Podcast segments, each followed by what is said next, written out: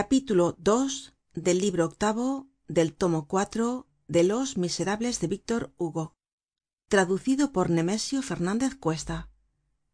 Capítulo ii el aturdimiento de la felicidad completa.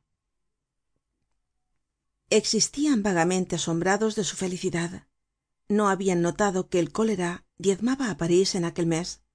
Se habian hecho todas las confianzas posibles pero no habian pasado mas allá de sus nombres mario habia dicho á cosette que era huérfano que se llamaba mario pontmercy que era abogado que vivia de escribir para los libreros que su difunto padre era coronel y habia sido un héroe y que estaba reñido con su abuelo que era rico.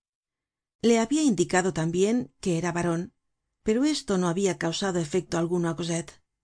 Mario baron no lo comprendia no sabia lo que queria decir esta palabra mario era mario. Ella por su parte le habia dicho que se habia educado en el convento del pequeño picpus y que su madre habia muerto como la de él que su padre se llamaba el señor fauchelevent que era muy bueno que daba muchas limosnas que era á pesar de esto un pobre y que se privaba de todo no privándole á ella de nada. Y cosa estraña en la especie de sinfonía en que mario vivia desde que veia á cosette. Lo pasado aun lo mas reciente se habia hecho para él tan confuso y lejano que lo que cosette le contaba le satisfacia plenamente. No pensó siquiera en hablarle de la aventura nocturna del caseron de los thenardier de la quemadura y de la estraña actitud y singular huida de su padre. Mario habia olvidado al momento todo esto. No sabia por la noche ni lo que habia hecho por la mañana ni dónde habia almorzado ni quién le habia hablado. Tenia en el oido una música que le ensordecia para cualquier otro pensamiento. Solo existia en las horas en que veia á cosette. Y entonces como estaba en el cielo era natural que olvidase la tierra. Ambos llevaban con languidez el peso indefinible de los deleites inmateriales. Así viven esos sonámbulos que se llaman enamorados. Ah quién no ha pasado por estas cosas por qué llega una hora en que se sale de ese cielo por qué continúa la vida despues el amor casi reemplaza al pensamiento. Es un completo olvido de todo lo demás. No pidais pues lógica á la pasion no hay encadenamiento lógico absoluto en el corazon humano lo mismo que no hay ninguna figura geométrica perfecta en la mecánica celeste. Para cosette y mario no existia nada mas que mario y el universo en su derredor estaba como caido en un abismo. Vivian en un minuto de oro. No tenian nada delante ni detrás. Mario apenas pensaba en que cosette tenia padre. En su cerebro habia una cosa semejante á un deslumbramiento que todo lo borra. De qué hablaban aquellos amantes ya lo hemos dicho.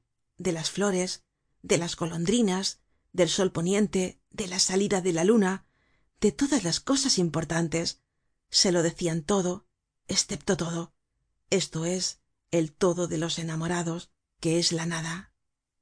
Pero el padre las realidades el chiribitil los bandidos aquella aventura qué les importaba estaban seguros de que habia existido aquel sueño eran dos se adoraban no habia mas que esto.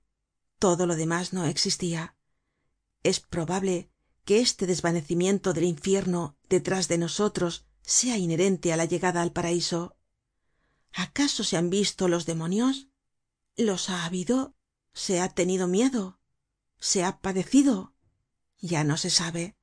Todo esto lo cubre una nube rosada.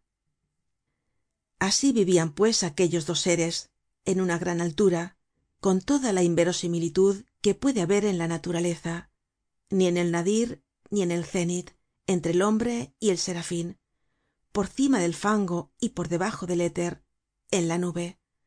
Apenas se descubria que eran de carne y hueso eran alma y éstasis desde los pies á la cabeza demasiado sublimes para andar por la tierra pero aun con bastante humanidad para desaparecer en el azul en suspension como átomos que esperan el precipitado en apariencia fuera del destino ignorando la miseria del ayer hoy y mañana maravillados pasmados flotantes aligerados por momentos para la desaparicion en el infinito casi dispuestos á dar el vuelo eterno dormian despiertos en aquel arrullo oh letargo espléndido de lo real borrado por lo ideal. Algunas veces aunque cosette era tan bella cerraba los ojos delante de ella porque cerrados los ojos es como mejor se ve el alma.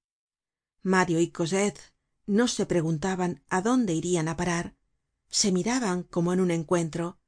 Es una pretension del hombre el querer que el amor le lleve á alguna parte